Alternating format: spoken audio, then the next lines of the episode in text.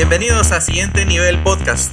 ¿Quiénes somos? Somos un grupo de pecadores, perdonados, inexpertos, buscando agradar al Señor en cada una de las áreas de nuestras vidas eh, a través de la obediencia y de la práctica de la palabra. Es un privilegio poder estar con ustedes en este nuevo podcast, eh, platicando de eso mismo, ¿verdad? De la palabra, eh, de una forma tal vez no tan técnica, puede ser, pero a veces sí se vuelve un poco técnico, mm. de una forma amena, a veces un poco seria. Ah, las diferentes eh, maneras de comunicación que tiene el ser humano, ¿verdad? Es, es, interesante. Y para todo el Señor, pues tiene un momento y qué bueno poder compartirlo con ustedes. Hoy tengo a Mariana López conmigo y a nuestro pastor Minor, acá, Minor Morales. ¿Cómo estás, Minor? Bienvenido. Gracias, eh, estamos muy bien. Qué bueno que podemos tener este tiempo para poder compartir nuevamente con ustedes eh, este momento tan especial que son los podcasts, ¿verdad? Que se han estado haciendo ya, vamos por 10 y algo, ¿verdad? 18. 18, imagínense, 18 podcasts que se han estado haciendo. Y si no has escuchado los otros, pues te animamos a que pues busques ahí, ¿verdad? Y puedas ir y escuchar todo lo que se ha estado hablando en estos eh, últimos meses y seguramente vas a ser bendecido. Así que hoy, pues, bienvenidos y estamos muy bien, eh, Avi, ¿verdad? Para poder eh, platicar y compartir en, esta, en, este día. Marianita, ¿qué tal? ¿Cómo estás? Bien, contenta, nerviosa, afligida, pero bien. Estoy afligida. Estoy nerviosa, pero tú bien, no pasa nada. Pero qué alegre volver a estar aquí. Ahora que me sorprende que sea el 18. Lo dije en el siguiente nivel live, no puedo creer que, que se hayan grabado tantos. O sea, pasa un año tan rápido. Y pues solo cabe decir gracias a Dios por, por todo esto que nos está permitiendo vivir como equipo y con ustedes allá en casa. Qué alegre y también vernos, porque antes no nos mirábamos, nos mirábamos en un Zoom y ahora estar aquí es como súper bonito, así que qué alegre. Gracias por invitarme a pasar con ustedes un rato. Es un placer, es un placer tenerlos a los dos y ya que lo mencionas, sí es, es bonito el, recordar, ¿verdad? Todas las cosas que, que, han estado sucediendo, cómo se empezó, cuáles fueron las primeras ideas, la tecnología que también nos ha ayudado un poco y ahora pues ya poder estar grabando desde este lugar tan bonito, ya con un equipo un poquito más eh, eh, más no, no, voy a decir eh, totalmente profesional, pero sí definitivamente más que nuestra cámara web, él lo es, Y que, el micrófono del celular, ¿verdad? Entonces creo que Es, es, una bendición también, ¿verdad? El, poder hacer estos esfuerzos para poder llegar a la, a la vida de, de, las personas. Entonces, em, pues el, el, podcast anterior fue muy, muy bonito, la verdad que espero que, que todos lo puedan, lo puedan escuchar. Creo que nos dio una una continuación a la introducción que se hizo en el podcast que fue antes de ese, ¿verdad? Claro. Este, para poder entender exactamente qué está pasando en, eh, en la vida de, de, estos personajes que estamos estudiando, ¿verdad? Eh, Timoteo, que está cumpliendo una misión súper importante ahí en la iglesia de Éfeso. Eh, Pablo, que a la distancia está intentando también, ¿verdad? Animar a los hermanos a hacer ciertas cosas y, y cuántas similitudes que hemos encontrado con la iglesia de hoy que, que nos hacen como despertar, ¿verdad? Que nos hacen despertar, darnos cuenta así como de, de que hay, hay muchas cosas que, que son buenas recordarlas, ¿verdad? Son buenas recordarlas y que, y que nunca pasan de moda. Siempre estamos nosotros en la necesidad de que se nos, de que se nos recuerde eh, esto, ¿verdad? Algo, algo tan, tan sencillo como lo podemos ver nosotros en la introducción acá de, de Primera de Timoteo capítulo número 2, ¿verdad? Y eh, si ustedes se han tomado la molestia y de repente el, el, el, trabajo de ir acompañándonos, leer Timoteo es, es, muy bonito, ¿verdad? Y poder ver lo que ha pasado en Timoteo en su capítulo 1, la primera carta. Em, luego, ahora empezar a ver la segunda carta. Les animo a que tengan también la Biblia ahí con nosotros. Si se, si, si se los permite, ahora si van manejando, pues mejor ojos en el camino, ¿verdad?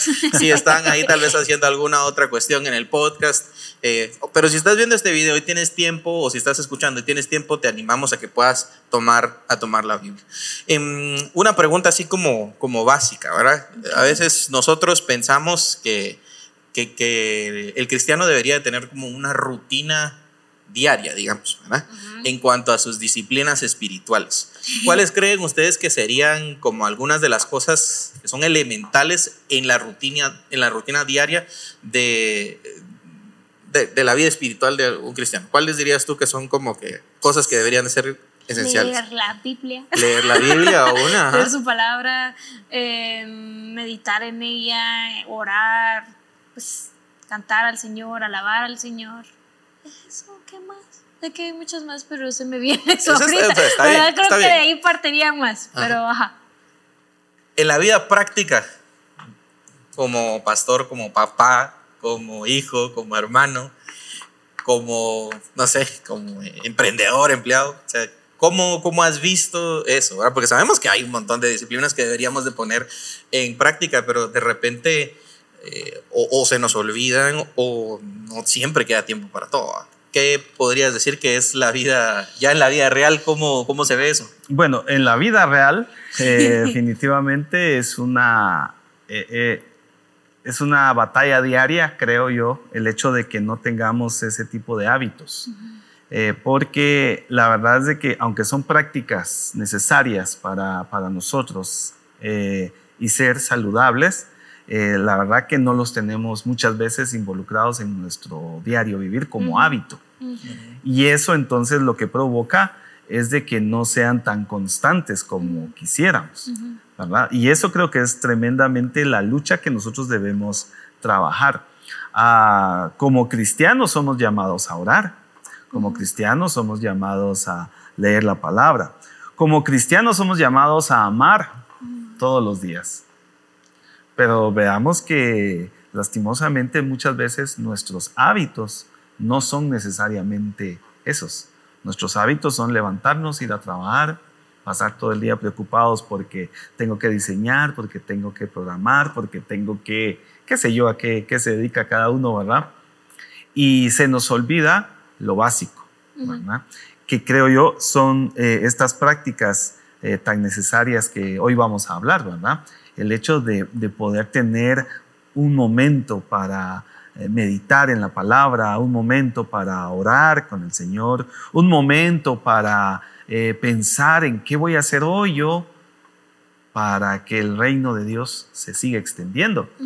Ese tipo de preguntas normalmente no nos las hacemos. Totalmente de acuerdo, creo que, que es algo que, que nosotros sabemos que tenemos que hacer, pero tal vez no siempre por lo mismo, ¿verdad? Que no hemos formado esos hábitos, no se han vuelto parte de nuestra vida, Mm. ¿verdad? Eh, no se nos olvida comer, no se nos olvida Ir al baño. ir al baño, no se nos olvida, bueno, digamos que esas son como que necesidades que tu cuerpo obviamente te va pidiendo y te va recordando. Pero así Pero, ser nuestra vida claro, también. totalmente de acuerdo. Pero digamos que, que si lo comparamos con otros hábitos que sí tenemos, que no son esenciales o para respirar, digamos, ¿verdad? O para vivir, por ejemplo, pues no se nos olvida revisar el teléfono, pues. O sea, quien tenga un smartphone lo va a ver en el día en algún momento, pues, ya sea o por trabajo, o sea por estudios, o sea por entretención, pues. Pero imagínate, Avi, ¿qué pasaría si nosotros viéramos esenciales estos elementos en la vida como cristianos? Eh, que aprendiéramos a ver la oración como esencial para tener una vida de paz, de alegría constante. ¿Qué pasaría si para nosotros fuera esencial leer la palabra porque necesitamos tomar decisiones todos los días? Ujú. Yo creo que hacia eso es de que deberíamos nosotros eh, meditar, ¿verdad? Este tipo de... Que de lo son, o sea, son esenciales. Son esenciales Definitivamente. pero no los vemos así y no nos damos cuenta del daño que nos estamos haciendo constantemente cuando no acudimos a estas prácticas que definitivamente nos hacen crecer y nos hacen ser eh, maduros en la vida. ¿verdad? Algunos se preguntan, ah, es que yo, ¿por qué me vienen tantos problemas? No, si al final a todos nos vienen problemas. La diferencia es cómo los estás afrontando, ¿verdad? Y entonces allí es donde uno va y se hace la pregunta, ¿qué fundamento hay en tu vida para poder afrontar? Y entonces la siguiente pregunta, eh, ¿estoy haciendo fundamento o no estoy haciendo fundamento? ¿Verdad? Y esa es la, la- la tremenda, el tremendo desafío de esto.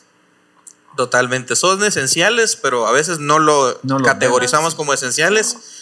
Ni siquiera lo tenemos entre los secundarios, ¿verdad? Porque preferimos muchas veces ver una serie, ver una película, ver algo que nos entretenga, que nos distraiga, el trabajo, ¿verdad? Eh, y tal vez ni siquiera como terciarios, verdad, que prefiero tal vez chatear con un mi amigo, salir a que sea al parque a ver algo, pero, o sea, así, así estamos. Y, y creo que esto es una situación global, diría yo. No, no voy a hablar solamente este, de, de un lugar, pero es una situación muy personal. O sea, también es algo, no, no voy a decir, ah, es que eso sucede allá afuera. Nos sucede a nosotros, nos sucede a ti, me sucede a mí, ¿verdad? Y eso es, ese es lo relevante de estas, de estas pláticas, que no, estamos, no venimos aquí a decir, ah, sí, es que aquellos tienen que hacer esto.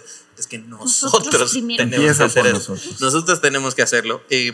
Pablo en el capítulo 2 de Timoteo, ¿verdad? En el primer versículo, lo voy a leer en la versión eh, Reina Valera, dice, exhorto ante todo a que se hagan rogativas, oraciones, peticiones y acciones de gracias eh, por todos los hombres. En la palabra de Dios para todos, en la versión esta, ¿verdad? Dice, en primer lugar pido que se ore por todos, que se pida a Dios que supla las necesidades de la gente y bendiga a la humanidad, dice Oren también agradeciendo a Dios la respuesta a esas oraciones. Em, ¿Qué estaba pasando en la iglesia en general? Porque Pablo, eh, hablábamos ahí fuera de micrófonos, ¿verdad? Tiene una característica en la que siempre está él mencionando el tema de la oración, ¿verdad? A las iglesias a las que escribe, a los hermanos a los que les escribe, ¿verdad? Em, ¿qué, qué, qué estaba pasando en la iglesia, creen ustedes, en ese momento como para que Pablo se vea en la necesidad de, de recordarles. ¿Cuál qué crees tú que está pasando? Creo que lo que estábamos hablando hace un ratito, les había olvidado eso básico de orar, de buscar la verdad. Y creo que el volvérselos a repetir era como, miren, eh, tal vez no esperaban que yo les dijera esto porque tal vez pensaron que lo estaban haciendo bien, pero en realidad algo falta, ¿verdad? Y creo que por esa razón eh, vuelve Pablo a decirles, miren, no, hombre, volvamos otra vez, ah, hay que orar. Tengan eso presente, porque por algo eh, el Señor siempre nos ha mandado a esto, ¿verdad? Yo creo que por eso. Y hoy en día pasa, y nos seguirá pasando si no sentamos cabeza bien, ¿verdad? Pero por eso tal vez no sé qué piensan, tú me tú, Tal vez. Bueno, eh, la palabra clave creo que es la palabra exhorto, dice la Reina Valera. No sé cómo es la que dice la versión tuya. La siguiente es eh, pido, hay otras versiones que dicen ruego. Exacto. Eh, yo creo que esa es la palabra clave eh, para empezar a entender un poquito lo que está sucediendo. Ah, obviamente, eh, para Pablo era decirle a la iglesia en Éfeso, una iglesia naciente, estoy hablando de quizá unos, a estas alturas, quizá unos 20 años, ¿verdad? De, de, lo que estaba sucediendo en Éfeso. Eh, una iglesia que necesitaba entender lo importante de la, de la oración. Eh, de hecho, para Pablo era una práctica eh, la oración. Uno ve constantemente en, todos los escritos de Pablo cómo él, por un lado, anima constantemente a orar y por otro lado también da testimonio de que él ora, mm. ¿verdad? por ejemplo, estudiamos con ustedes, recordarán en algunos podcasts atrás, Filemón, ¿verdad? Y allí eh, Pablo le, al escribirle a Filemón le dice, oye, yo he estado orando por ti, doy gracias al Señor por tu vida, ¿verdad? Eh, dándonos muestra de cómo Pablo, eh, la oración era parte de su diario vivir, era parte de, su, de, de, esos hábitos, ¿verdad? Que estábamos hablando anteriormente. Entonces, cuando él dice exhorto, y la, y la Reina Valera es interesante porque dice exhorto ante todo. O sea, le está diciendo, esto es importante, esto es importante, esto que yo les estoy diciendo es clave para que, eh, para que ustedes lo tomen en cuenta. Exhorto, les animo. Y, me parece que tiene que ver con lo que tú decías. De pronto, ¿verdad? No tenemos los datos, ¿verdad? Pero de pronto estaban aquellos perdiendo de perspectiva el tema de la oración. Puede ser. O puede ser que no y que para Pablo era tan importante decirles, pero miren, sigan en ese camino, mm. ¿verdad? Es importante, es importante orar. y, me parece que, nosotros eh, podríamos ver eh, la misma necesidad hoy en día como iglesia de recibir esa exhortación, ¿verdad? A que si lo estás haciendo, excelente, buenísimo, seguí adelante. Si no lo estás haciendo, es hoy el día en que puedes empezar a hacerlo, ¿verdad? A tener como tu diario vivir el hablar con el Señor, a tener como tu diario vivir el no olvidar que Dios está presente. Es que ese es el tema con la oración. Cuando nosotros oramos, ¿verdad? Es un recordatorio de que Dios está presente. Por eso la oración también se convierte, y, vamos a ver acá que, nos, la, presenta en varias como, como segmentos, ¿verdad? Cuando dice lo, a que hagan rogativas, a que hagan oraciones, a que hagan peticiones, a que hagan acciones de gracias. ¿Por qué? Porque la oración va más allá que un momento, ¿verdad? Eh, ¿qué, diramos, ¿Qué diremos? Un momento espiritual en el día, ¿verdad? No, la oración va más allá, es una constante de, vivir. Una, yo voy manejando y pienso, la Señor, eh, ayúdame a, lo que voy a hacer ahorita, voy a, esta reunión, dirígeme, Padre, para, para. Eso es oración, ¿verdad? Estoy cocinando, bueno, entre nuestro público no sé qué tantos cocinan, ¿verdad? Pero, pero, pero estoy cocinando, estoy preparando, que sean los huevitos de la mañana. No, posiblemente sí. ¿verdad? Eso sí, Eso sí. y, y estoy en una constante, Señor, ayúdame. Yo no sé cuándo fue la última vez que tú, por ejemplo, le dijiste al Señor, Señor, yo quiero hacer estos huevitos, ¿cómo los puedo hacer para que queden ricos? Eh, a ese nivel nosotros lo vemos como hasta blasfemo. ¿verdad? O sea, ¿cómo yo a Dios le voy a hablar de esas cosas? Pues Dios sabe tener otras cosas más importantes que hacer, dirán algunos, ¿verdad? Pero resulta que no, la oración, eh, el propósito de la oración es que nosotros podamos darnos cuenta de la presencia de Dios constante con nosotros. El que le ignoremos es otra cosa. Mm. Pero Dios está presente. Y por eso nosotros somos animados por Pablo y exhortados a que oremos, ¿verdad? Y que lo hagamos de una manera constante.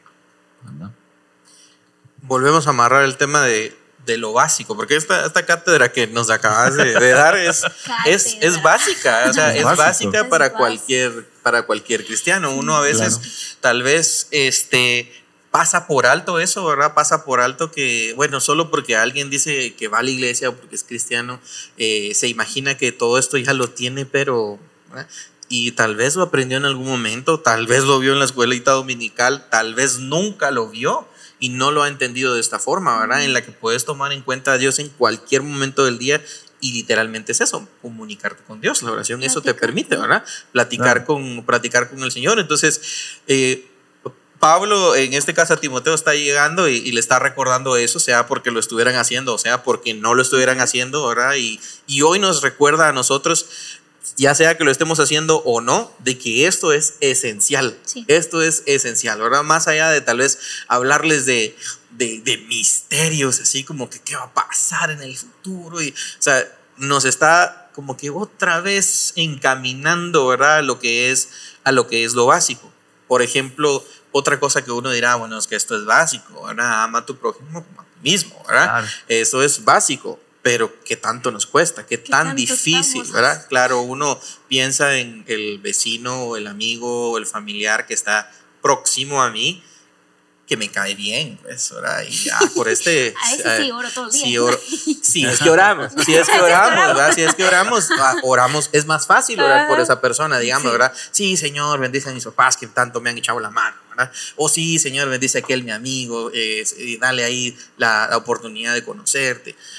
Pero, ¿qué hay de orar por aquellas personas que tal vez no nos han hecho mucho bien, mm. ¿verdad? Eh, y voy a, dar de una vez el paso al versículo número 2, que creo que es uno de los, de los versos más retadores en, este contexto y tal vez mal entendidos porque como nosotros no tenemos la costumbre de orar de esa forma por nuestras autoridades, ¿verdad? Dice, por todos los reyes, ¿verdad? Hablando de esa misma forma de orar, ¿verdad? Que sean rogativas, oraciones, peticiones, acciones de gracias por todos los hombres, ¿verdad? Y luego sigue, por todos los reyes y por todos los que están en eminencia, para que vivamos quieta y reposadamente en toda piedad y, honestidad. Entonces ahí tenemos mucho para hablar, vamos a tratar de, condensarlo, pero, em, pero aquí Pablo nos plantea una, una situación en la que nos preguntamos, o sea, orar por nuestras autoridades malvadas, ineficientes, corruptas. Eh, cuando apenas oramos por familiares y amigos que realmente queremos, ¿será que, tanto se puede? Em, ¿Qué es lo común? Cuando uno piensa en nuestras autoridades. Voy a irme a las autoridades más, más relevantes en un país como por ejemplo el presidente y sus ministros, ¿verdad? Eh, eh, la parte de, pues, del legislativo, ¿para qué es lo que uno tiene a veces en mente? Y nos vamos a ir como en cascada a algo un poquito más cercano. Pero, ¿qué es lo que uno piensa inmediatamente cuando piensa en, en gobierno? ¿Será que alguien pensará algo lindo? No, más si, si es un país no vamos a decir con el nuestro porque lo amamos, pero ajá, un país donde no se ha visto muy bien las autoridades, uno les va a echar VIX todo el día, o, o, vas a hablar mal de él en redes sociales, o cada vez que vas a hablar con otra persona que no sea de tu país, vas a hablar lo más feo de, de, del presidente o de sus ministros y de lo que hagan. Siempre vamos a ver lo negativo, nunca vamos a hablar bien de ellos porque nos han tratado feo. Pero ahí es donde cuesta mucho. Yo pensaría siempre en lo malo, perdón, pero siempre pensaría en lo malo, no, no me pondría a pensar en, lo voy a bendecir Dios, y es que me acaba de pasar, porque les voy a contar rápido. Tengo un familiar que estábamos hablando de eso y, y es que no basta, él me decía, es que ya no sirve orar por nuestros presidentes porque nunca va a pasar nada. Y yo, ah, no sabía ni qué decirle, porque yo me, he puesto a pensar en lo mismo, no me sirve de nada orar por él si no, va, si no va a pasar nada. Pero después caí en el 20 que dije, es que uno espera, eh, eh, ¿cómo se llama? Respuestas muy rápido. O sea, uno piensa que ahorita oré por el presidente y mañana se va a arreglar todo. y es un proceso al final, pero es la constante, ¿verdad? Voy a orar no solo porque por hoy, perdón, no, sino mañana también, o pasado, o en un par de días. O sea, tiene que ser recurrente pensando en que el Señor puede cambiar la vida de cualquier persona. Entonces yo creo que ahí ya cambia la perspectiva de por qué voy a orar por, ahí, por mi presidente. ¿verdad? Sí, y antes de darte la palabra, creo que eh, también yo estos pensamientos los, los platicaba con, con, con Natán y con, con, mi esposa antes de, venir y, les, y, hablábamos acerca de, de cómo nosotros a veces lo hacemos de esta forma. Creo que, que, todos nos identificamos con, con tu familiar, porque creo que todos lo hemos llegado a pensar, pero es porque lo pensamos de una forma egoísta. Sí, eso, ¿verdad? Es una forma egoísta, no es una forma en, en de obediencia al mm. Señor y, y orar por obedecer al Señor, que es lo que dice el siguiente versículo, ¿verdad? Ahora sí ya te doy el tiempo. Toca bailar. Sé que siempre pensamos de una forma negativa, pero ¿qué dice la Biblia a la hora de orar por las autoridades? ¿Será que solo oramos por las autoridades cuando, cuando estas son buenas o solo oramos porque queremos un buen resultado de ellos? ¿Qué, qué cuál sería tu pensamiento? Bueno, eh, creo que definitivamente uno de los problemas que tenemos con la oración es de que yo no sé si como generación eh, hemos tergiversado lo que es la oración y hemos olvidado el poder que hay en la oración. ¿Verdad? Eh, puesto que no oramos, no sabemos. No hemos experimentado lo que Dios puede hacer. Y eso nos lleva entonces a pensamientos como estos, ¿verdad? ¿Qué voy a orar si de todas maneras no va a pasar, nada, no va a pasar nada? Comillas. Este, lo que vemos acá en este pasaje, porque hoy estamos acá viendo en esta carta, es de que la primera cosa, lo que yo decía, es que Pablo no está, eh, no está en una perspectiva de decir es, es una opción. No, él está exhortando, le está diciendo, háganlo, es necesario. Ahora, creo que ese es el, primer punto que nosotros debiéramos entender, que como cristianos nosotros somos llamados a vivir bajo una norma superior. ¿verdad? No podemos nosotros decir que somos hijos del Señor, que somos eh, creyentes en Cristo y amoldarnos a este mundo. De hecho, Romanos 12, ¿recuerdan? Eh, eh, Pablo dice, ¿verdad? No se amolde su, su mente a, a este mundo. Ustedes transfórmense constantemente. Y cuando nosotros entramos en ese pensamiento es que no pasa nada, estamos realmente amoldándonos al pensamiento humano, a, dejar de, ver lo que Dios es, el poder de Dios. Viene a mi mente Jeremías, ¿verdad? Eh, ustedes eh, seguramente lo, lo conocen. Jeremías es un, es un ah, extraordinario recordatorio.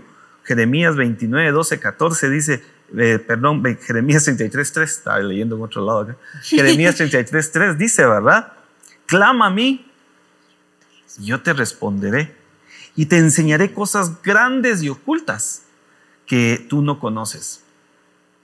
Eh, el contexto acá es una nación que está oprimida, ¿verdad? Totalmente. Que fue raptada, que fue arrancada de su, de su tierra y que están viviendo una situación en la cual su sufrimiento es, es grande. Y aún allí, el Señor lo que les dice es clamen, pidan. Ahora, a mí algo que me fascina de este, de, de este pasaje es de que uno normalmente lee el 33.3. Pero cuando uno lee el 33.2, es extraordinario, ¿verdad? Yo no sé si tú podrías buscarlo ahí, ¿verdad? Pero el 33, 2, 1, 2 y 3, ese pasaje es extraordinario porque hay, ahí hay algo que nosotros normalmente no vemos y es la presentación que Dios hace de sí mismo. Sí. verso 2 dice, así ha dicho Jehová que hizo la tierra, Jehová que la formó para afirmarla, Jehová es su nombre. Imagínense, o sea, si nosotros entramos a, entender lo que significa hablar con, Dios, Si, si, entramos a entender lo que significa que nosotros tenemos a alguien a quien llegar por nuestras necesidades, y ese alguien en este pasaje se presenta de esa manera. Yo que puse los montes donde ustedes los han visto. Yo que puse los mares en su lugar. Hay, un pasaje que dice que el Señor puso el límite a los mares. Yo, yo les digo, dice, ¿verdad? Clamen a mí. O sea, a mí, ¿verdad? ¿Y qué va a pasar? ¿No los voy a oír? ¿Qué dice? y yo responderé. Entonces, ¿por qué nosotros entramos en esa onda a veces, verdad? De decir, ¿para qué voy a orar si nada pasa? ¿Estamos realmente entendiendo lo que significa orar? ¿Estamos entendiendo nuestra posición delante del Señor? Y en el Antiguo Testamento todavía no había una claridad total, ¿verdad? En cuanto a lo que el Señor Jesucristo iba a hacer. Ellos estaban viviendo en una esperanza. Ellos estaban en ese momento oprimidos y, ellos estaban esperando que el Señor respondiera. Yo creo que, eso es parte de lo que nosotros, nuestros jóvenes, deben entender con la oración. Que la, oración no es algo inerte. Que la oración no, no es una costumbre como tal, ¿verdad? Como tradición. La oración es, ¿verdad? Un llamado por parte del Señor a que nosotros estemos en una constante comunicación con Él y que constantemente estemos recordando que Él está presente en todo lugar, en toda situación. Dios está presente. Y cuando entendemos eso, entonces nuestro ruego por nuestras autoridades va a ser en autoridad, no una autoridad en la que yo me voy a poner, yo decreto que, ¿verdad? Eso va a ser para otro podcast, ¿verdad? No, no es eso. Es una autoridad de entender mi posición delante de Dios y de saber que a través de Jesucristo yo no necesito intermediarios para venir con Dios, sino que yo directamente puedo decirle, Señor, yo te pido por este hombre que ahora está en la presidencia. Y mi perspectiva va a ser diferente. Normalmente a las personas que, eh, bueno, mejor se las cuento así. Una vez con una persona, me ha pasado en otras ocasiones, pero una vez hubo alguien que tenía una dificultad con otro acá en la iglesia, ¿verdad? Porque aquí en la iglesia también hay pleitos, les cuento. No, hombre, eso no. No te creo, de verdad. Saber, nunca. Y, y, estaba en dificultad con otra persona. Y cuando vino conmigo y empezamos a platicar, ¿verdad? La primera cosa que yo le dije, mira, te voy a pedir algo. Antes de que entremos a hacer otras cosas para solucionar este problema. Andate a tu casa y tómate tiempo de orar por él. Pero sinceramente, ponete delante del Señor a orar por Él. Y lo que sucede cuando uno viene delante de Dios, mucha, y va a orar por alguien, es que si sos sincero, si, si vos orás sinceramente, a traer paz. Lo primero que no, lo primero que te va a pasar es que vos sos confrontado.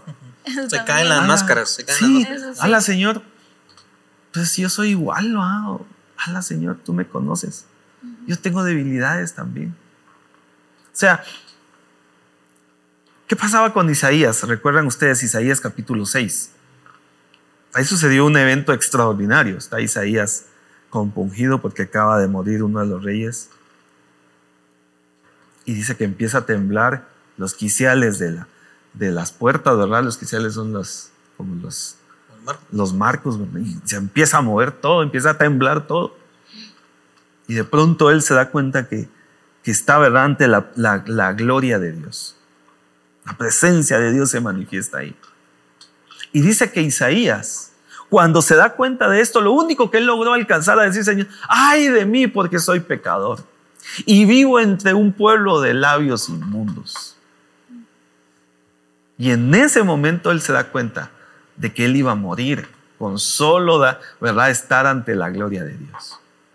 Así que cuando uno lee el, pasaje de Isaías 6, se los recomiendo, léanlo, es extraordinario ese pasaje.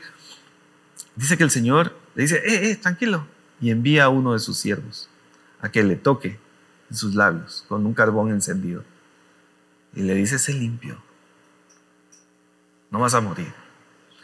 Miren, cuando nosotros entendemos que la presencia de Dios es tan, tan santa, cuando entendemos que la presencia de Dios es tan preciosa, tan hermosa, decime qué cara vas a tener vos de ir y poner en mal a alguien. Uh -huh. Si te das cuenta que vos, ¿verdad? Vos estás en un lugar que vos no sos digno. ¿Te imaginas qué pasaría si nosotros tomáramos esa actitud para orar por nuestras autoridades? ¿Quién soy yo para juzgar al presidente? Uh -huh. Y ya estoy oyendo a varios ahí que están hablando y diciendo, sí, pero es que ahora tenemos nosotros, ¿verdad? La responsabilidad de juzgar. Sí, la tenemos, claro, pero no de ponernos en una posición en la que nos creamos mayor Mayores. que o mejor que. Y es que la oración te da esa perspectiva porque te recuerda enfrente de quién estás. Exactamente, es que ese es el punto. Cuando nosotros oramos, mucha, nos, damos, nos recordamos de que estamos en la misma presencia de Dios. Y por eso Jeremías para mí es tan extraordinario. Porque uno solo lee el verso 3, Él clama a mí, pero no se da cuenta del verso 2, donde dice, yo soy Dios. Así que clámame y yo te voy a responder. Y que la respuesta ¿verdad? de Dios no siempre es la que nosotros estamos esperando, específicamente en el que, tema del pueblo de Israel en y, ese tiempo. Y es que esa, esa, era otra cosa. Por ejemplo, vos retornás unos capítulos en Jeremías 29, 11 hay otro pasaje, ¿verdad? Que Dios tiene planes de bienestar para su pueblo. Yo lo he visto hasta en, hasta en, en vallas. Eh, vallas, ¿verdad? Cuando están haciendo manifestaciones, ¿verdad? Que Dios tiene planes de bienestar. Sí es cierto. Pero resulta que cuando estaban hablando en ese pasaje, el pueblo estaba siendo oprimido, ¿verdad?, por Babilonia. Y los planes de Dios eran que ellos pasaran por ese dolor para que entendieran quién era Dios. ¿verdad? Así que a los años, cuando ellos retornan a Jerusalén, ¿verdad?, y, y construyen el templo, reconstruyen el templo después de que, de que, de que Babilonia es eh, conquistada también, ¿verdad? Y Ciro que es el rey que entra, el rey persa que entra, Ciro les permite a ellos ¿verdad? retornar a su pueblo. Allí ellos empiezan una nueva ¿verdad? faceta en su relación con Dios. Era lo que Dios esperaba que ellos entendieran. Lastimosamente no lo comprendieron completamente y el círculo se siguió dando, ¿verdad? Hasta que Jesucristo vino y cambió la perspectiva de esto. Pero eso es otro tema. Otro podcast. Pues aquí que salieron ¿qué? cinco podcasts. ¿o qué? Este es para Sí, sí. Ahí, ahí apuntan pues, ¿Verdad? No, pero es que. Se nos olvida. Se nos olvida. Sí, es que es extraordinario, mucha, cuando Sí. uno empieza a, a- a- a ver cómo Dios en la palabra eh, se manifiesta, ¿verdad? Y, y- y nos muestra su amor, nos muestra su gracia, nos muestra su misericordia, sus propósitos. Entonces, una de las cosas esenciales que nosotros aprendemos ahorita acerca de la oración, que nos vuelve a llevar a lo básico, es, es que la oración no es un favor que tampoco nosotros hacemos, pues, ¿verdad? No es así como que, ah, está bien, voy a orar, Señor, pues, como que realmente soy yo el que tengo que, voy a leer la Biblia, pues, ¿verdad? Porque si no, pues. pues. no estoy cumpliendo con, mi, eh, con mis disciplinas espirituales, ¿verdad? Como lo vemos como una carga eh, y no como un deleite, ¿verdad? Como un mm. privilegio en el que tengo de hablar directamente con Dios. Creo que eh, esta perspectiva que nos presenta Minor tan elocuentemente nos abre los ojos, ¿verdad? Y nos recuerda así como, ¿por qué oramos? Realmente, ¿por qué oramos? Y entonces ya el orar por las, eh, por las autoridades, ¿verdad? es es algo necesario para nosotros, ¿verdad? Es algo necesario, independientemente de la, del resultado, ¿verdad? Independientemente del resultado, porque nosotros no somos los que controlamos el resultado, el Señor es el que tiene una visión mucho más amplia y tal vez podemos pensar, no es que Pablo ahorita lo estaba pidiendo porque seguro no se ha dado cuenta de qué presidentes hay aquí en Centroamérica, en Sudamérica, en Norteamérica, ¿verdad? Uno dirá... peores, tal en Europa, mano, hay también finitas. Exacto, ¿verdad? Entonces, en, todos los países, yo no sé si habrá algún país en el mundo que la gente diga, amo a mi presidente. No sé, tal vez sí lo hay. Pero al menos ahorita todos tienen algo, ¿verdad? Que, que, uno, que uno siempre puede encontrar algo, ¿verdad? Eh, ahí en, sí hablamos de temas de presidentes, pero, pero Pablo no era ajeno, pues, o sea, recordemos en qué momentos estaba viviendo el pueblo de Israel en ese tiempo, era un pueblo esclavizado, oprimido, ¿verdad? Este, en Pablo en sus últimos, en sus últimos días vivió bajo el gobierno de, de este emperador Nerón, ¿verdad? Eh, hay, un, hay un artículo de National Geographic acerca de, de, Nerón y el artículo se llama El reino del terror. O sea, imagínense, solo, solo es el título del artículo. Pues. O sea. Sí, y, y, recordar que Pablo, para estas cartas, él está en Roma, digamos, ¿verdad? Se piensa que él ya está en Roma y, y, él, obviamente, de primera mano está conociendo. Y, por eso es de que es interesante este pasaje. No hemos pasado del 2, ¿verdad? No. Pero es interesante este pasaje porque Pablo dice eh, que, que, lo hagamos, eh, voy a, para no fallar en, las palabras de Pablo, dice, para que vivamos quieta y reposadamente en toda piedad y honestidad. O sea, eh, Pablo está diciendo, debemos orar por, por, nuestras autoridades para que realmente nuestra vida sea afectada, para que nosotros podamos tener una vida de paz, ¿verdad? En medio de todo esto. Y, y, y eso a nosotros debiera ponernos en alerta, ¿verdad? Porque de pronto la falta de esa paz, de esa, la falta de esas palabras que dice, que dice Pablo acá, ¿verdad? Esa quietud, de ese reposo, eh, tiene más que ver con que nosotros como cristianos no hemos sido fieles. ¿Verdad? Tiene más que ver. Y, yo estoy seguro, y otra vez lo digo, es, eh, más de alguno de pensar, ¿cómo va a ser que nosotros seamos culpables de lo que otros hacen? Pero es que no es el punto ese acá. El punto es que nosotros somos llamados a orar por nuestras autoridades porque somos llamados a ser sal. Sí. Somos llamados a ser luz. Y uno de los tremendos problemas que en Guatemala nosotros tenemos es que tenemos una iglesia enclenque. Una iglesia que no entiende su llamado. Una iglesia que no entiende sus fundamentos ¿Qué entiendes tú por una iglesia enclenque? No sé, eso iba a preguntar ahorita, me quedé. Ok, voy a preguntar qué es clenque. ¿Cómo estancada? Enclenque. Enclenque como debilucha. Ah, debilucha. Ah, que no, tiene, que no tiene fuerza, ah. que no está bien alimentada, ¿verdad? Eh, que, que, es así, que, que fácil se, se, se, dobla, ¿verdad? Ajá, ya, eso es. Y, y la verdad es que, miren, aunque nosotros digamos, no, es que en Guatemala somos el tanto por ciento, díganme si eso se ve en las calles. Si eso se ve en el tráfico. Seamos sinceros, ¿verdad? Si se, si se ve el cristianismo en la gente, cómo maneja.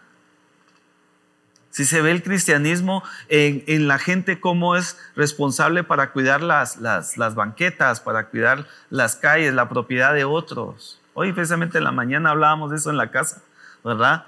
Porque eh, a nosotros nos paran, nos parquean un carro siempre enfrente de la casa. Y hoy hablábamos de que, del daño que eso le puede hacer a la banqueta. Y cuando alguien de la casa le, hizo el comentario a la persona esta, le contestó, es que la calle es de todos y todos podemos hacer lo que queramos. Sí, pero es que no es el tema de que haga lo que quiera, es que está poniendo el carro sobre la banqueta. O sea, nosotros no estábamos peleando por la calle, estábamos peleando. Bueno, no estábamos peleando, porque la verdad, no estábamos peleando, estábamos. ya, se me salió.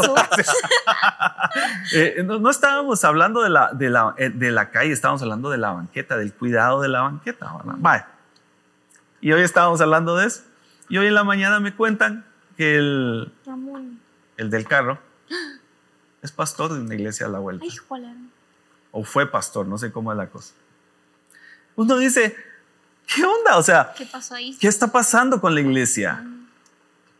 Estamos entendiendo nuestro papel, estamos entendiendo a lo que somos llamados o no lo estamos entendiendo. Estamos olvidando los básicos. Estamos olvidando lo, básico. y lo básico, ¿verdad? En este tema de la oración. Mm. Orar por nuestras autoridades. Y lo que decías, para como irlo poniendo en punto, ¿verdad? Definitivamente hay que orar porque eh, el verso 3 dice, eh, bueno, el final del verso 2 dice para que vivamos quieta y reposadamente. Entonces, o sea, hay un bienestar definitivamente que Dios quiere, ¿verdad? Un bien eh, común. Un bien común que Dios quiere para nosotros. El verso 3 también nos habla y dice, ¿verdad? Porque esto es bueno, ¿verdad? ¿Qué dice? agradable delante de nuestro Salvador. ¿Y el 4? El cual quiere que todos los hombres sean salvos y vengan al conocimiento de la verdad.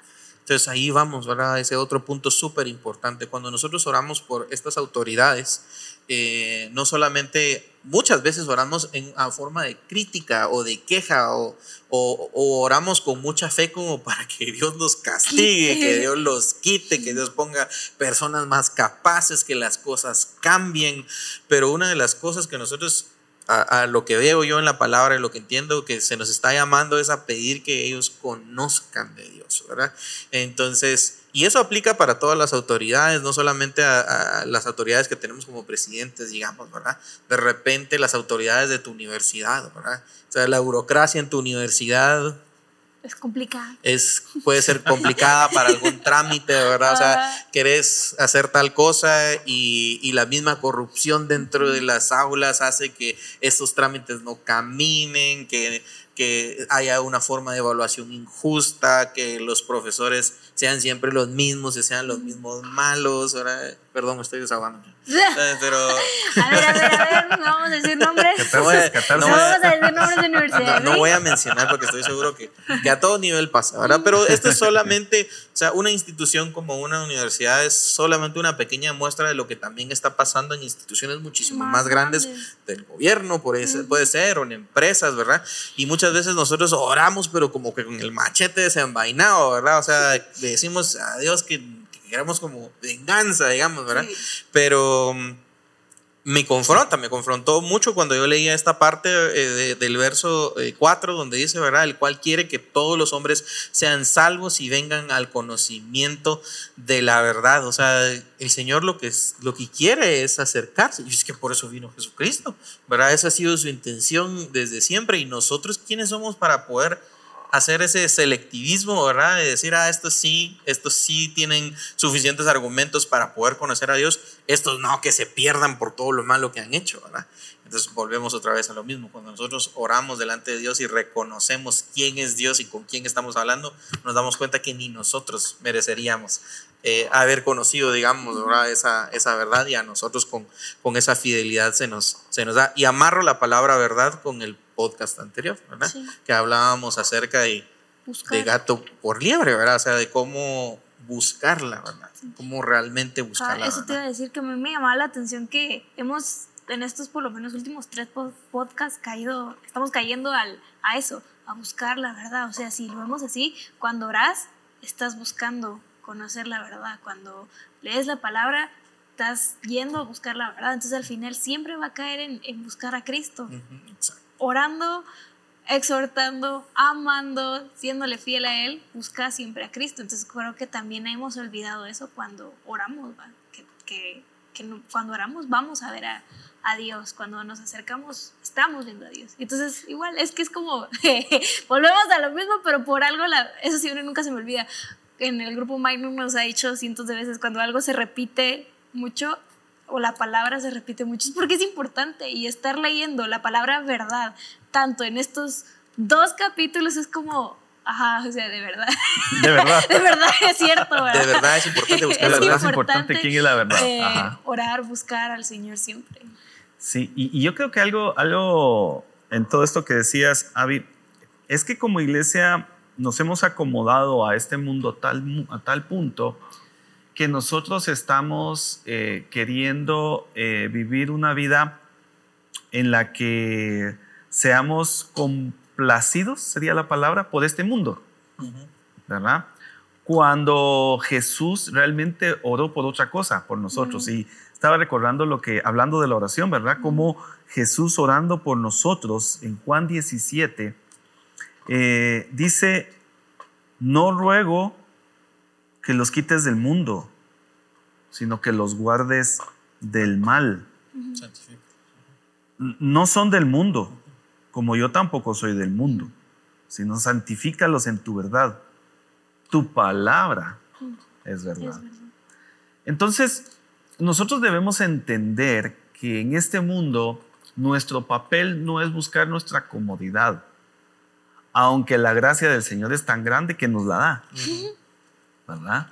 Pero nuestro papel no es buscar nuestra comodidad, nuestro papel es buscar que otros conozcan la verdad. Y eso es lo que vemos en este pasaje. O sea, este pasaje eh, en medio de los llamados que nos está haciendo es que nos está llamando a orar por la salvación del hombre y a orar por la salvación de nuestras autoridades. Y como tú bien decías, es eh, confronta cuando uno llega al verso 4, porque si no sabes cómo orar por tus autoridades, si no tenés nada que decir por el presidente Yamatei, si no tenés nada que decir por eh, la, la, presidente del Congreso, si no tenés nada que decir por, eh, por otras autoridades, pues solo venía al verso 4.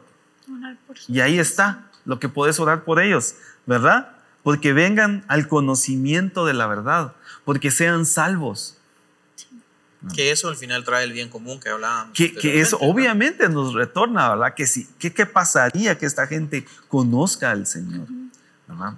Y, algo, y alguna persona va a decir, ah, pero es que eso solo es, eso, eso no hace que yo, ¿verdad? Cumpla mi responsabilidad de ir y compartir. Ah, eso será otro tema, el que yo vea cómo puedo, ¿verdad? Que a estas personas les llegue el mensaje. ¿Cómo puedo yo para que estas personas conozcan de Cristo. Pero en primera instancia, mi papel inmediato es orar para que ellos conozcan del Señor. No juzgar si es cierto o no es cierto todo lo que se dicen de ellos. Si es eh, verdad o no es verdad que roban, que no roban. Mi primer papel es orar porque conozcan del Señor. Lo demás, Dios es justo. Y si vamos a confiar en el Dios de Jeremías que hablábamos hace un rato, seguro Dios se va a manifestar y Dios va a hacer cosas extraordinarias cuando nosotros oramos.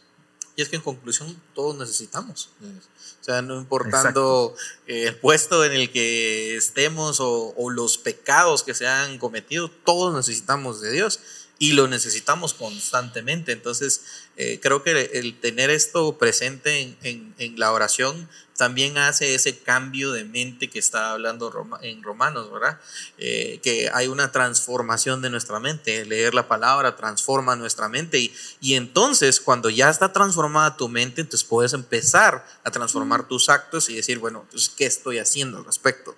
Para poder ir y poder hablarle a estas, a estas otras personas, pero si ni siquiera está en tu mente, si ni siquiera te ha pasado el pensamiento todo el día de orar por estas personas, de orar por las personas que están a tu alrededor, porque ahí dice, orad por todos los hombres, amén. O sea, ahorita hablamos, nos tomamos un buen tiempo para hablar de las autoridades, pero, pero es que aquí es de orar por, todos, ¿verdad? Por todos, las personas que tienes alrededor, los que, los que conoces, los que no conoces, y, y, y entender, ¿verdad? Que el Señor sí te escucha, que decíamos, ¿verdad? Que tal vez podría ser alguna situación ahí como generacional, como que se nos olvidó que la oración está allí porque eh, tiene poder realmente, ¿verdad? Porque estamos hablando con quien tiene el poder.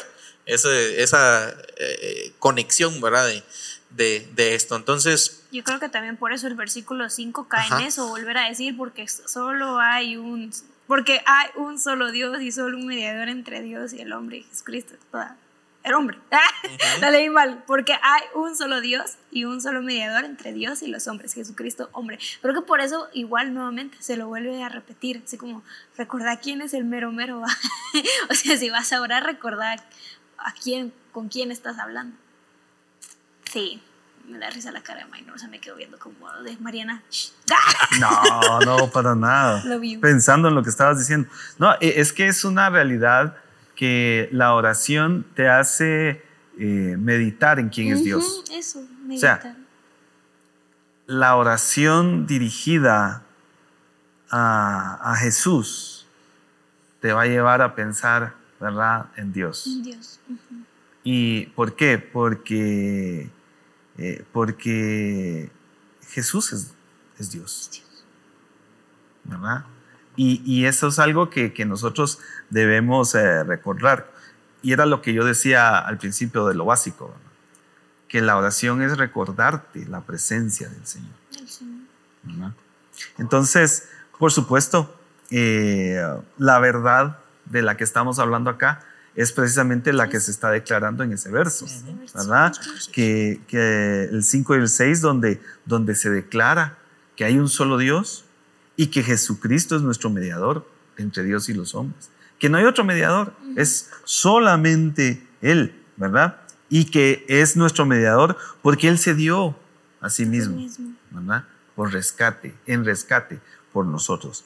Ah, yo creo que, que cuando nosotros oramos desde la perspectiva que el hombre necesita salvación, vamos a tener que replantearnos ¿cómo presentarle esa verdad a los hombres?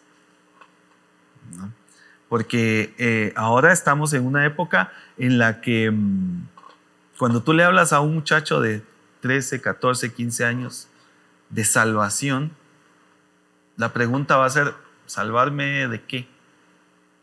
O sea, ¿por qué yo necesito ser salvado? No entienden el concepto, porque, se, porque están en una época en la que, en la que han recibido tanto, en la que hay tantas facilidades, en la que estamos bien. Y, que, y, entonces a un joven que no entiende, porque ya se relativizó todo, eh, que, la mentira, ¿por qué la mentira es mala? Si hay mentiras buenas y mentiras malas, te empiezan a decir. Hay cosas en las que yo miento por hacer el bien. Eso es relativismo, o sea, eso es, eso es eh, empezar a pensar de una manera en la, que, en la que todo depende de vos, no, ¿verdad?, de los absolutos. Por eso es eh, importante pensar en Dios. Y aún a Dios lo relativizan. ¿De qué Dios estás hablando vos? ¿De qué Dios estás hablando vos? Ah, la respuesta entonces para ese relativismo es Jesús. ¿Por qué? Porque ahí sí hay un centro para la verdad, Jesús. Y por eso es de que el nombre de Jesús es tan atacado en esta época. ¿verdad? Hasta en los ámbitos teológicos, Jesús ha sido, ¿verdad? Ya eh, ha sido atacado. Eh, eh, oímos ahora del famoso Jesús histórico. ¿Por qué hablamos de un Jesús histórico? Porque muchos están tratando de, encontrar, ¿verdad? Ah, ¿Será que es cierto? ¿Será que, que es real ese Jesús? ¿Por qué? Porque si ese Jesús es real, no lo podés relativizar. Porque Él es la verdad. Él lo dijo, yo soy el camino, la verdad, y, la vida. Y nadie viene al Padre si no es por mí. Esa es la verdad de la que Pablo está hablando acá y por la que debemos orar para que llegue a los hombres.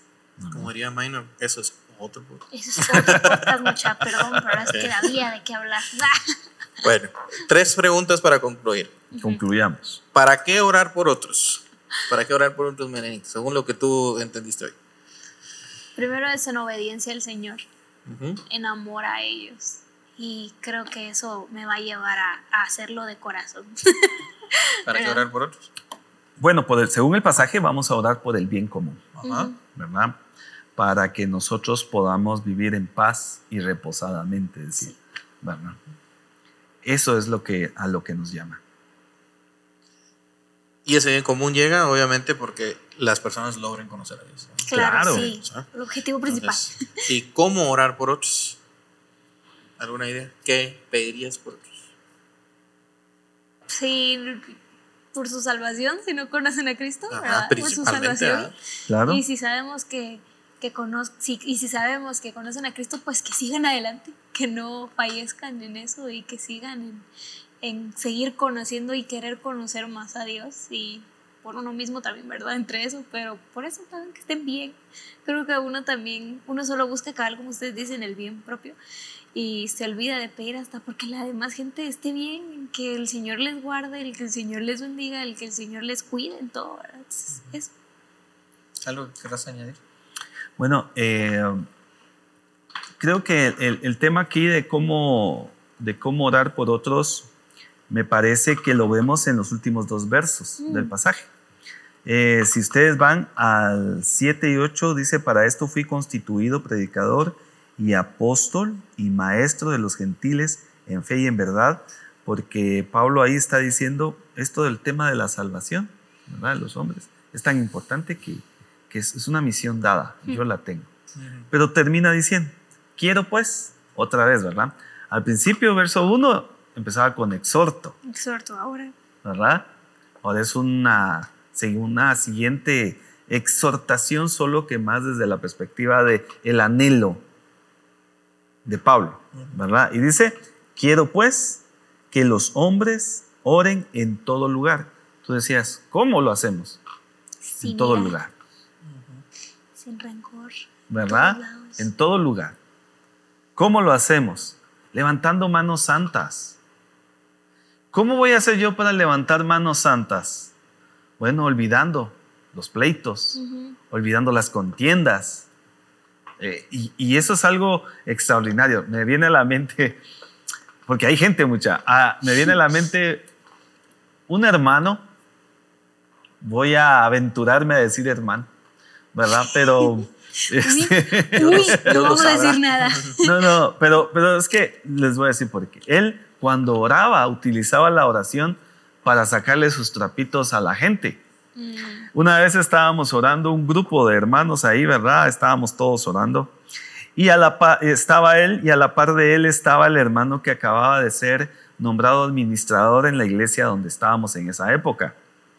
Y cuando le toca orar a este hermano, empieza a decir, Señor, te pido por los que son nombrados administradores, Dios, que se vuelven creídos y ya no hablan con uno.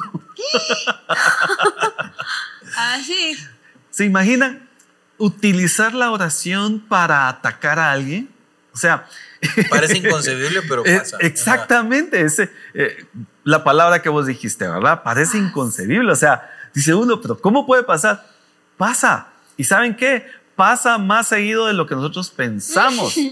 ¿Cuántos allá en casa y entre nosotros hemos orado para que Dios castigue a alguien?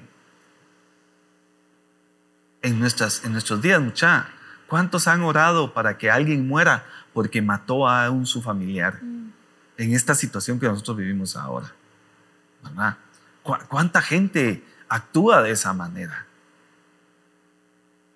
Y, Pablo acá muy, muy acertadamente, ¿verdad? Nos está diciendo, miren, la oración es algo que debe ser una constante. Así que háganlo en todo lugar. Pero recuerden, ¿verdad? Levanten las manos en santidad. O sea, no tengan problema con otros. No tengan pleito con otros. Busquen la unidad. Recordando Juan 17 nuevamente el final casi de la oración de Juan 17 de Jesús por sus discípulos. Que sean uno. Para que así el mundo sepa que son mis discípulos. La oración está ya de una manera tan especial colocada, colocada en la vida de la iglesia, que se, se convierte en esa columna vertebral que sostiene el diario vivir de la iglesia y que debiera enseñarnos a vivir en unidad, que debiera enseñarnos a vivir en esa constante búsqueda de la armonía, en la cual nosotros podamos vivir en paz, ¿verdad? Podamos vivir bien. La oración es una herramienta tan poderosa que a nosotros nos va a llevar siempre que nosotros oremos a meditar. ¿Estoy bien con todos? ¿Necesito arreglar esta situación con alguien? Es como la ofrenda, ¿se recuerdan cuando se nos anima a que antes de depositar, dijo Jesús, tu ofrenda ve y arregla el problema que tengas con. ¿Por qué? Porque en el reino de los cielos, mucha, la comunidad, la misericordia, la justicia es importante. Por eso Mateo, ¿verdad? 22, 23, cuando Jesús tiene toda una gran discusión con los fariseos, uno de los reclamos que les hace es, lo que ha pasado con ustedes es que han olvidado la misericordia, la justicia y la fe. Solo. Solo. ¿Verdad? Y yo creo que la oración debe ser ese constante llamado para nosotros a recordar la misericordia, la justicia y la fe.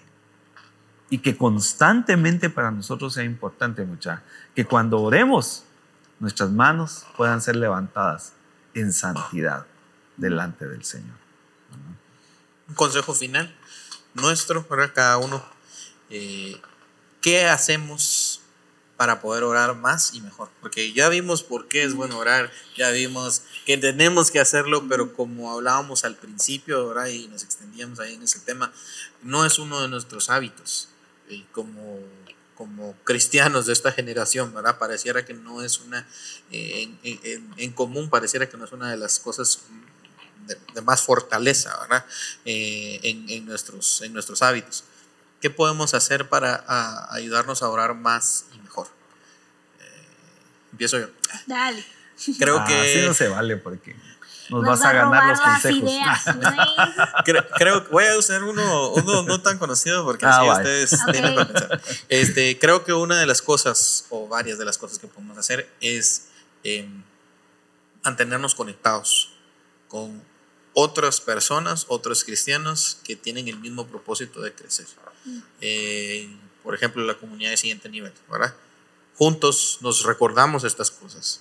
Estos podcasts, por ejemplo, este podcast te está ayudando a recordarte esto, ¿verdad? A recordarte la importancia. Y si, y si estás en una constante interacción con este grupo, con un grupo de amigos que estudian la Biblia juntos, ese es un recordatorio constante que te mantiene activo. Si estás mm. aislado y querés hacerlo todo por tu cuenta, van a haber cosas que se te van a olvidar, vas a ver, van a haber cosas que vas a perder la práctica, van a haber cosas que, que, no estás viendo porque estás como muy atrás en tu, en tu propio pensamiento. Entonces, creo que este podría ser un, un buen consejo, ¿verdad? Mantenerte conectado con nuestros podcasts, claro, son de bendición, pero hay más formas, en un grupo de discipulado, en la iglesia donde estés, este, con, eh, no sé, el grupo de liderazgo con el que estás sirviendo, ¿verdad?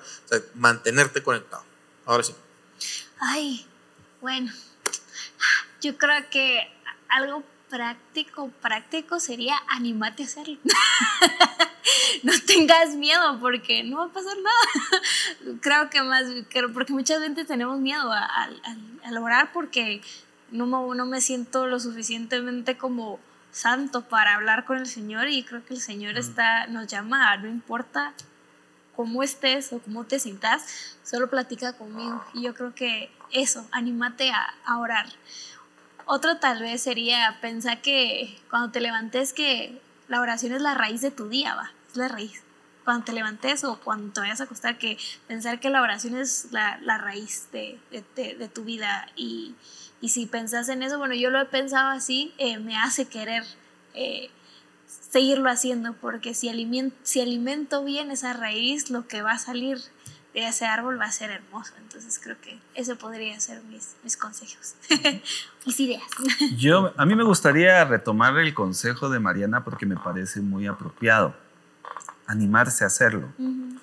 Eh, um, creo que entre, eh, eh, con nuestros jóvenes hay muchos muchachos que no se animan a orar porque piensan que no saben cómo orar, ¿verdad? Que, que, no, no, tienen nada que decir. Bueno, quiero dejar un par de pasajes que, van a ayudar a esa idea. Por ejemplo, Romanos 8:26 dice, y de igual manera, el Espíritu nos ayuda en nuestra debilidad, pues ¿qué hemos de pedir como conviene? No lo sabemos. Pero el Espíritu mismo intercede por nosotros con gemidos indecibles. Cuando tú sinceramente te acercas a Dios y buscas hablar con Él, tienes que saber que hay quien te va a ayudar y va a colaborar en este proceso, el Espíritu Santo. Por eso es tan importante tomar el consejo de Mariana. Hazlo, mamá, practícalo. Busca hablar con el Señor constantemente, porque definitivamente Él se va a manifestar. Hay otro pasaje, Efesios 3:20 dice, y aquel que es poderoso para hacer todas las cosas mucho más abundantemente de lo que pedimos o entendemos, según el poder que actúa en nosotros. ¿Qué está diciendo este pasaje? A veces yo voy a pedir y no, no voy a saber yo exactamente la trascendencia de esto, pero Dios sí sabe y Dios está en control y Dios se va a manifestar. Tenés que hacerlo para ver cómo es que Dios actúa. Cuando tú pones una petición delante del Señor y la, y la presentas y esperas, vas a ver cómo Dios actúa. El problema que tenemos es que tenemos una generación que no ora, que no experimenta a Dios. Cuando estudiamos jueces, ¿recuerda? Jueces lo estudiamos en los grupos de discipulado hace algunos años. Mm. Algo interesante en jueces fue descubrir por qué el pueblo había perdido tan rápido el norte en cuanto a honrar al Señor. Y eso se encontraba en los primeros capítulos, porque dice ahí que el pueblo, la nueva generación, no conocía a Dios. Y cuando uno lee los pasajes, los capítulos más adelante, uno ve que, que, por ejemplo, Gedeón dice, el Dios que nuestros padres nos enseñaron. Entonces uno se pregunta, pero entonces, ¿por qué jueces dice que el pueblo se había descarriado porque no conocían a Dios si Gedeón dice que sí les hablaron de Dios? Lo que pasa es que el pueblo lo que no había hecho era realmente experimentar en su fe con Dios. Conocer a ese Dios poderoso, a ese Dios que respondía a sus necesidades.